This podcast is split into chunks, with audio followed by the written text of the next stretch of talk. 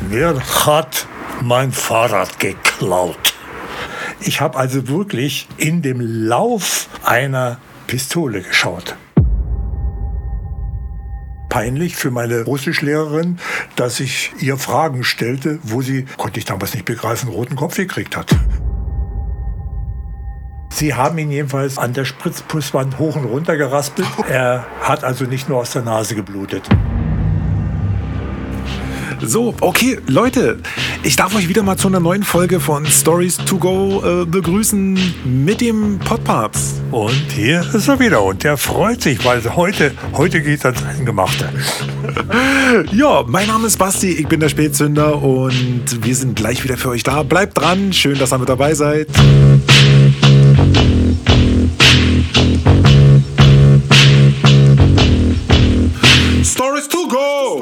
So, das war schon mal ein, äh, ein herrlicher Einstieg und äh, wie es mein Paps auch schon angekündigt hat, ist diese Folge eine besondere Folge. Und zwar geht es in dieser Folge um die Schliemannstraße, denn das war oder wurde zumindest zu einem russischen Territorium und damit äh, war quasi nie Langeweile angesagt. Genau so ist es. Und da habe ich Dinge erlebt, also hallo. Und jetzt kann es losgehen. Sehr schön. Um, um einfach nur noch mal so einen kleinen Einstieg oder einen Überblick äh, für euch noch mal zu geben. Es war der Fall, dass mein Paps quasi ja im Hort gewesen ist und dort nicht mehr hin musste, nachdem man in diesem riesigen Blutwursttopf äh, den, den Kamm mit diesem Haarbüschel drin gefunden hat. Ja, und zu Recht, ich glaube, da sind wir uns alle einig, ist keine angenehme Sache und dass dann die Eltern einen rausnehmen und äh, ja, das, das war dann schon nachvollziehbar. Und bedingt dadurch, dass natürlich jetzt der Nachmittag frei war, hatte mein Paps ja auch die Zeit, Schwerin zu erkunden. Und das hat man natürlich auch gemacht und das wird er uns jetzt einfach mal erzählen. Ja, es war plötzlich, ja, es war ein Traum.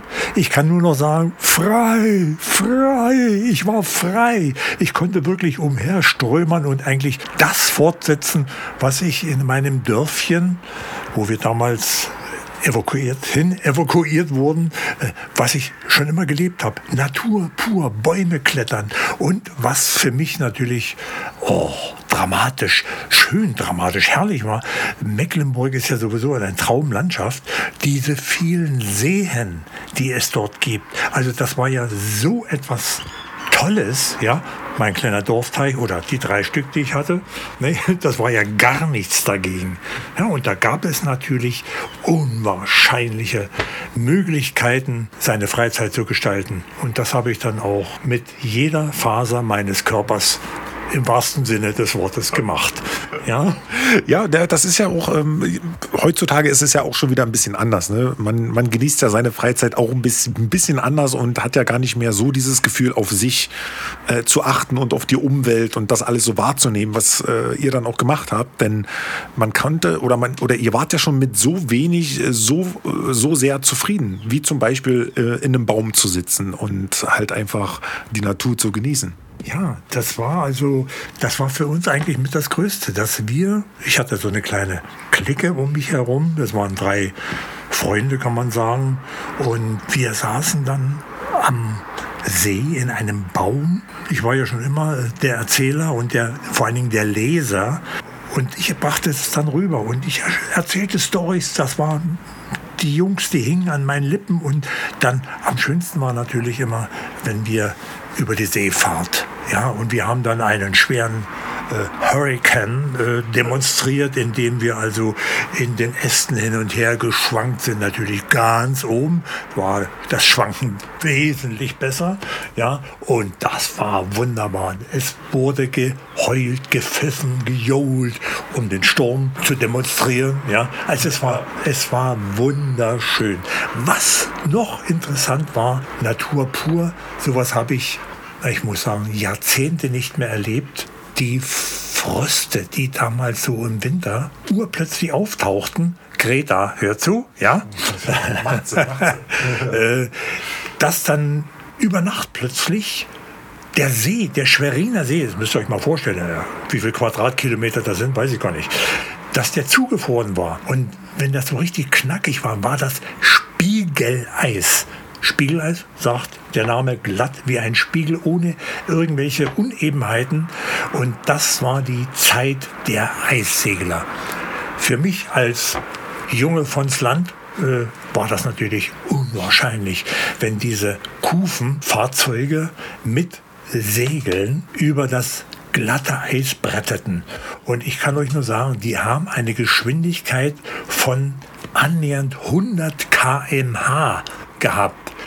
Das ist Wahnsinn, weil ähm, wir hatten es vorhin auch mal kurz angerissen, denn ja, es, es ist deswegen nochmal schön zu erklären, es ist keine Tierart der Eissegler, ja? Nein, aber, aber ganz speziell.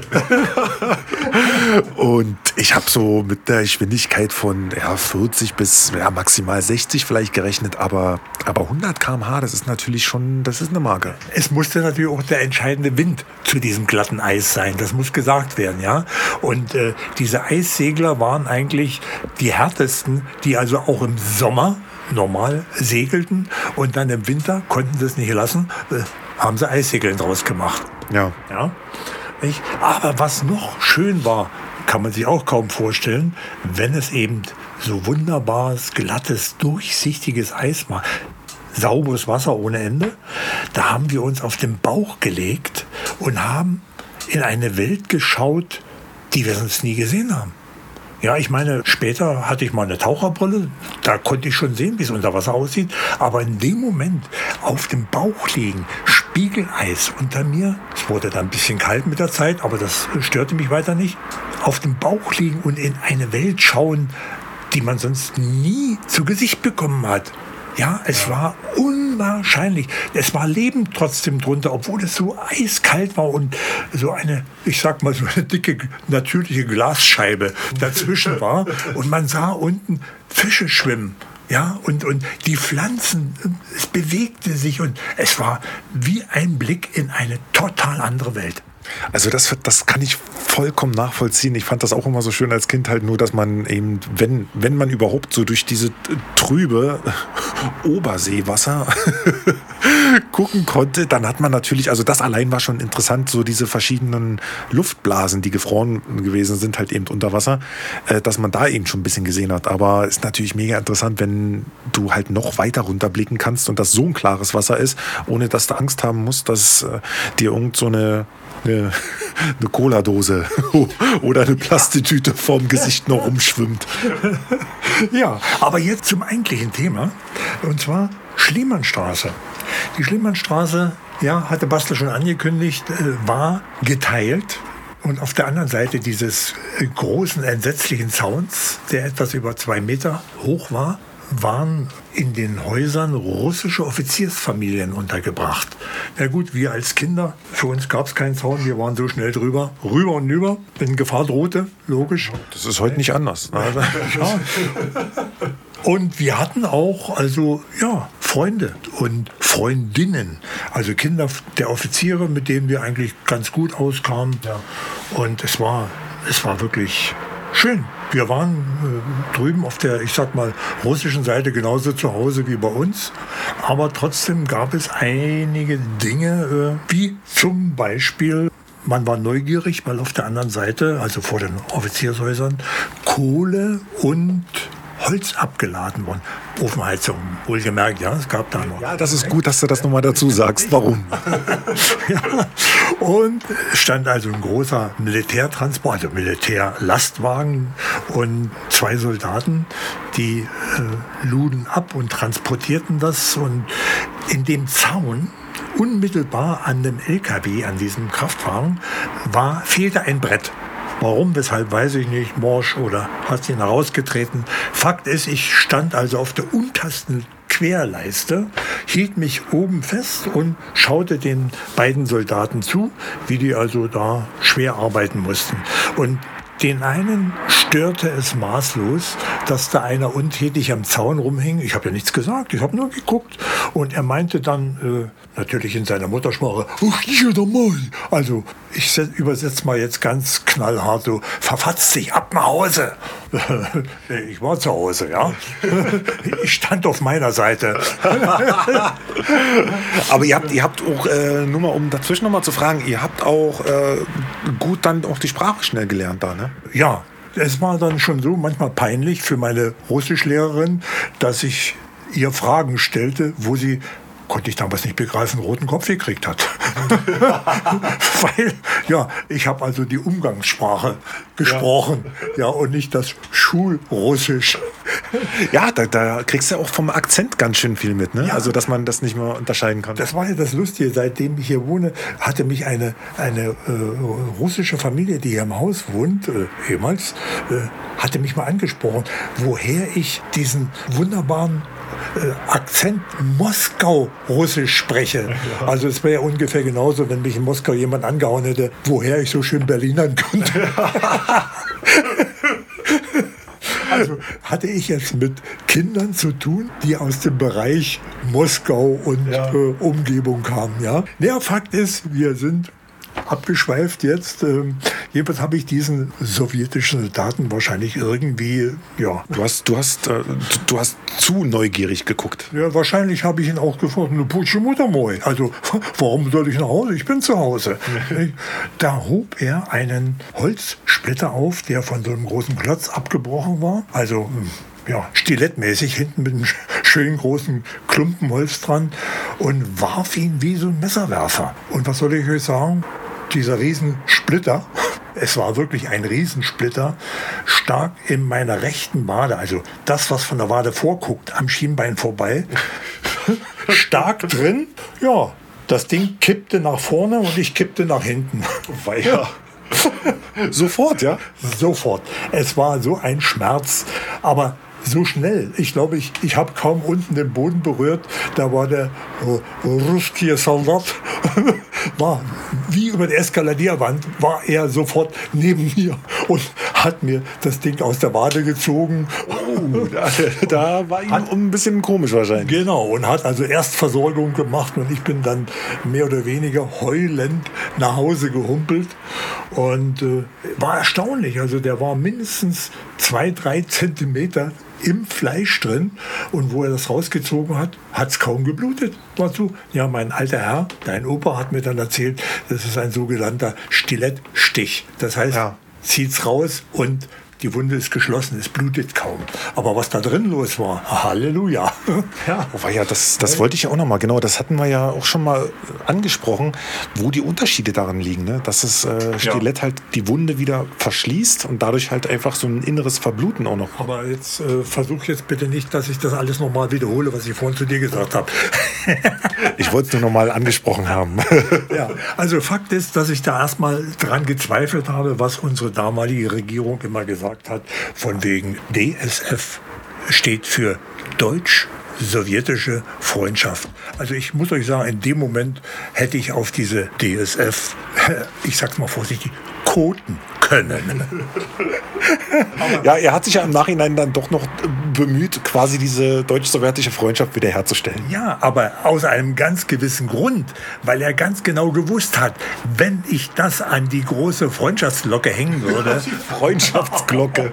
Also, dann wäre etwas passiert. Und da kann ich gleich überwechseln zu dem Thema, wo ich es live erlebt habe, wie sowjetische Militärpolizei gegen, äh, ich sag mal, Abtrünnige oder undisziplinierte sowjetische Staaten vorgegangen sind. Also die hatten noch einen gewissen Handlungsspielraum, ja? Und äh, ja, das war nicht so wie bei unserer Polizei jetzt, dass sie sich entschuldigen müssen, äh, falls sie mal gesagt haben, du böser, böser.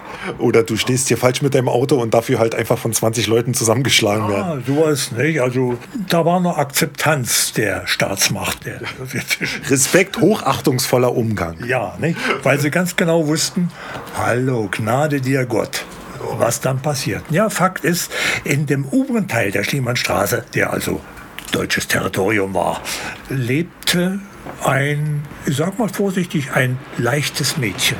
Man würde jetzt sagen, als äh, Sexarbeiterin, würde man jetzt im Neudeutsch sagen. Ich dachte, Bordsteinschwalbe? Äh, ja, ja, würde man auch sagen. Aber wie gesagt, ich könnte natürlich auch sagen, äh, sie hat es ganz besonders gut mit der deutsch-sowjetischen Freundschaft gemeint. ja, sie hat für Integrität gesorgt. Ja, genau so. Fakt ist, äh, dass unsere äh, sowjetische Kommandatur das natürlich nicht gerne gesehen hat, dass es solche kleinen Techtelmechtel gab und irgendein Denunziant äh, die ja wieder schwer im Kommen sind jetzt. Ja, ja das ist jetzt, das ist ein Modebegriff, ist das. Ja, nicht? Eine Frage der Zeit, bis es auf dem T-Shirt steht. Ja, der hat also äh, der russischen Kommandantur einen Tipp gegeben und plötzlich war sowjetische Militärpolizei in der Schliemannstraße. Ja, es waren zwei Soldaten. Dem einen gelang die Flucht nach rechts oben weg aus weg. Und der andere hat einen Fehler gemacht, der ist also Richtung Burgmauer. Falsch abgebogen. Falsch abgebogen, die Burgmauer, also in Richtung Burgmauer runtergerammelt. Und äh, die Kameraden der Militärpolizei, die waren natürlich äh, auch gut trainiert. Und unten beim Bäcker, werde ich nie vergessen, hatten sie ihn dann gestellt. Und an der Wand festgenagelt. Das heißt, zwei Mann haben ihn an die Wand gedrückt, werde ich nie vergessen, Spritzputz. Spritzputzwand. So. Und haben ihn so fest, dass er also mit dem Gesicht zur Seite gedreht, sonst hätte er sich die Gusche aufgerissen, hat ihm letztendlich nichts genützt. Denn in der Zwischenzeit war auch ein Offizier da, der ganz locker, also Papyrossi im Mundwinkel hatte. Für die, die nicht wissen, was Papyrossi ist, das ist eine selbstgedrehte Zigarette aus dem Papier der Pravda. Pravda war die Zeitung der Sowjetunion. Ja, so. Und die war wirklich so produziert, dass man daraus aus dem Papier Zigaretten drehen konnte. Ja, also das war wirklich super. Also siehst du, wieder was dazugelernt, Leute. Ja, ne? Na jedenfalls, wie gesagt, er kam ganz locker und leger. Die beiden Polizisten haben den ja an die Wand gedrückt und dann wir Kinder standen natürlich rum, ey, das war Action, ja. Also, ja, ihr hattet halt doch kein Telefon, ne? Ihr nein. musstet nur zugucken. Genau, Fernsehen gab es auch nicht. Ne? Keiner konnte filmen, helfen. Ja, nein, es war auch keiner da, der hier die Handy hochgehalten hat oder, äh, und dann mitgefilmt hat. Wir standen also da und der Offizier ging dann von hinten ran, umfasste ihn, machte das Koppel auf und wahrscheinlich wusste der der arme Soldat, was jetzt passiert, denn er fing an zu toben. Ähm, das äh, Koppel nochmal dazu, das ist äh, quasi die Gürtelschnalle gewesen. Ja, das, das Gür der, der, Gürtel eines Soldaten mhm. und äh, was vorne mit einem Schloss, ja, mit dem roten Stern und Hammer und Sichel. Ne, wurde immer schön geputzt, Messing, ja, war damals noch üblich. Und äh, er wusste also, was jetzt passiert und fing an zu toben. Ja, ja, aber hat er ohne die Rechnung der beiden Kameraden da gemacht. Sie haben ihn jedenfalls äh, einige Male an der Spritzpusswand hoch und runter geraspelt. es ist also keine Spinne. Äh, er hat also nicht nur aus der Nase geblutet. Ja. So. In der Zwischenzeit hatte also der Soldat, äh, der Offizier den Gürtel oder das Koppel genommen und hat dann so drei, vier Mal von hinten ihm sein, sein, sein wunderbares, schweres Koppel über den Schädel gezogen. Da hat er aufgegeben, abgesackt. Da haben sie ihn also zum LKW geschleppt, der in der Zwischenzeit aus der Nebenstraße rausgefahren. Da waren dann auch zwei Soldaten drauf. Die Klappe wurde runtergelassen, das war also ein offener LKW. Und dann haben die beiden unten jeweils einer an den Arm, und der andere an den Beinen. So ein Kartoffelsack, schön raufgehelft. Ja, und dann haben sie also mit Schwung, hi, hi, hi, und dann wupp. Und als der Ogen also aufschlug und wieder zu sich kam wahrscheinlich, waren die beiden oben schon wieder drauf und haben, ja, ist sich darum gekümmert, dass er wieder vergisst. Genau. So, dann wurde die Klappe hochgemacht, die beiden, zack, sprangen drauf, der Offizier stieg vorne ein und dann verschwanden sie. Ja, ja das ist äh, bei unserer Bundeswehr würde sowas auf jeden Fall nicht passieren. doch, mit den Soldaten. Hoffe ich doch nicht.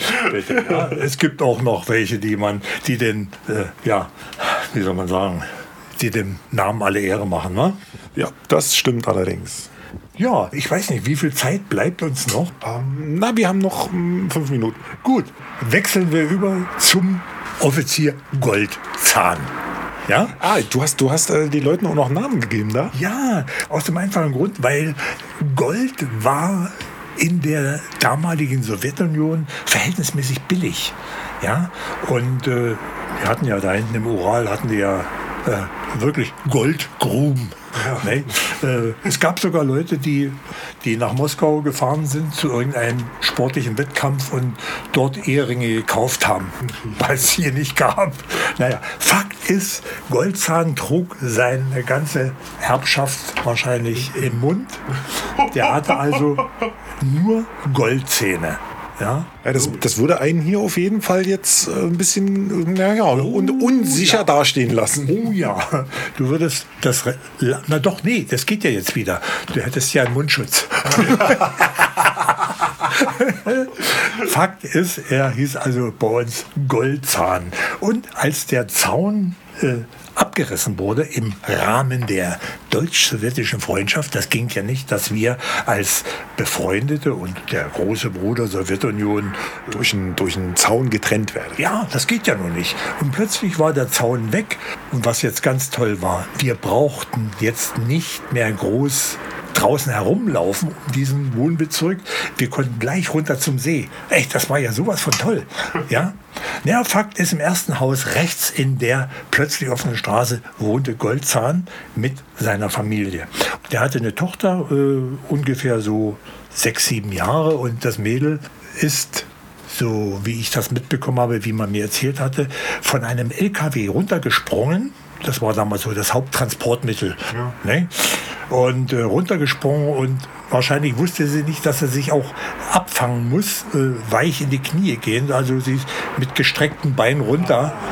Ja, und hat sich die Knie total zerrammelt. Das heißt, sie ist also rum, rumgelaufen wie Buratino. Steife Knie und war dadurch für uns, naja, äh, irgendwie so ein Faktotum. Nicht? Wir wussten wieder, ah, das ist die Tochter vom Goldzahn. Ja?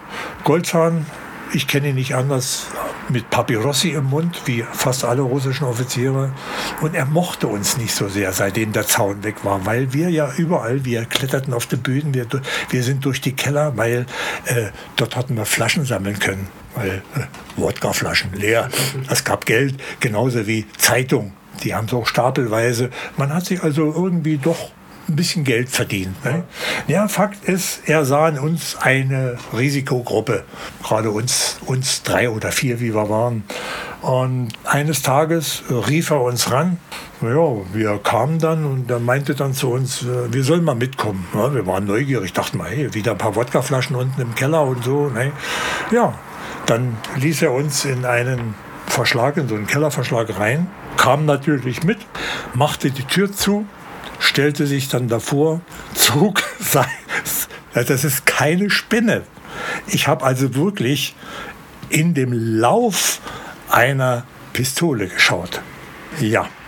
Das muss ein Makarov gewesen sein. Es hatte ein richtig schönes großes Loch, das weiß ich noch ganz genau vorne. Leute, das ist auf jeden Fall kein schönes Gefühl. Ich kann es euch auch sagen. Ja, zumal ich ja ein Kriegskind bin und durch Erzählen der Älteren und der Generationen und so weiter.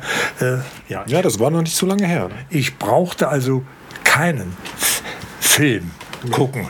Ja, wie er jetzt, nicht? oder wie es jetzt jeden Tag in Berlin passiert. Nicht? Wo es schon so selbstverständlich ist. Ja, man wird halt schon an gewisse Situationen äh, quasi gewöhnt. Also wir Jungs, wir waren damals, naja, so 12, 13 Jahre. Wir standen natürlich da, zu Tode erschrocken, weil wir wussten, wenn da was aus diesem kleinen kreisrunden Loch rauskommt, ist garantiert einer, bleibt auf der Strecke. Und jetzt kam seine Frage, todernst im Hinte. Wer hat mein Fahrrad geklaut?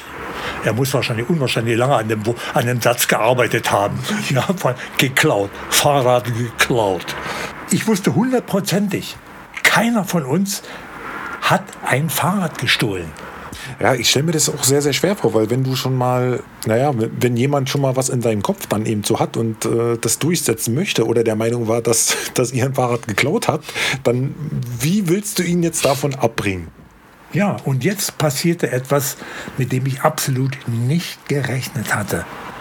Holger und zu allem Überfluss und Spaß hieß er auch mit Familiennamen Maslow. Also ein total russischer Name. Aber sowas von blond und deutsch könnt ihr euch nicht vorstellen. Und dieser Holger Butter hebt den Finger wie in der Schule und sagt, er hat das Fahrrad. Wir guckten ihn total entgeistert an. Der liegt doch, warum liegt er denn? Ey, Holger war sowas von clever, das könnt ihr euch nicht vorstellen. Er steckte seine Pistole wieder ein, Goldzahn. So, und wir sind dann mit ihm zusammen raus. Er war nur der Meinung, haha, jetzt habe ich sie. Ja, ließ uns immer ja, im, vor der Waffe sozusagen, die er aber schon eingesteckt hatte, ließ uns als erstes raus. Ja, und dann waren wir wieder das eingespielte Team. Drei Jungs, drei Himmelsrichtungen. Und weg waren wir. So, jetzt sah er nur drei Paar Beine flitzen. Welchen, welchem sollte er folgen? Also keinen. Und Holger, Maslow, Holger Butter, rammelte wie ein Chaot zum Markt. Und am Markt war unser Polizeirevier. Und dort hat er Goldzahn angezeigt. es, ist, es, ist, nie etwas gekommen. Ja, ja natürlich nicht. Haben wir noch Zeit? Nee. Haben wir nicht mehr. Gut, dann müssen wir uns das als Übergang für die nächste Story bereithalten. Ähm, auf jeden Fall, ich wollte auch noch mal ganz kurz an euch was sagen, weil wir haben uns jetzt vorgenommen, dass wir nächste Folge eine quasi Premiere machen weil uns äh, tatsächlich, ob man es glaubt oder nicht, die ein oder anderen äh, Zuschriften erreichen dass wir, also mit verschiedenen Fragen eben zu der Thematik von damals und in der wir wirklich die Fragen von den Hörern, die gestellt worden sind, einfach mal vorlesen werden und beantworten lassen von, von dem Podmaps. Ja, ich bin einverstanden. Was sagst du dazu? Ich bin auf jede krumme Frage, bin ich äh, gespannt. ja, ich auch. Da waren schon ein paar lustige dabei. Aber halt eben doch berechtigt. Deswegen ist es schön, wenn euch sowas beschäftigt, dass ihr wirklich stellt die Fragen, schreibt mich an, geht auf das Instagram-Profil Spätzünder TV mit AE geschrieben und demnächst halt eben auch auf die Webseite und fragt einfach mal, denn das ist ja mega interessant, dass wir das einfach mal vorlesen und was dann eben der Podmaps dazu zu sagen hat. Ja, also ich bin dabei, ja. Jo. Ja, ich würde sagen, von meiner Seite aus, tschüssing. Ne? Und von meiner Seite aus, macht's gut, bis dann. Jo.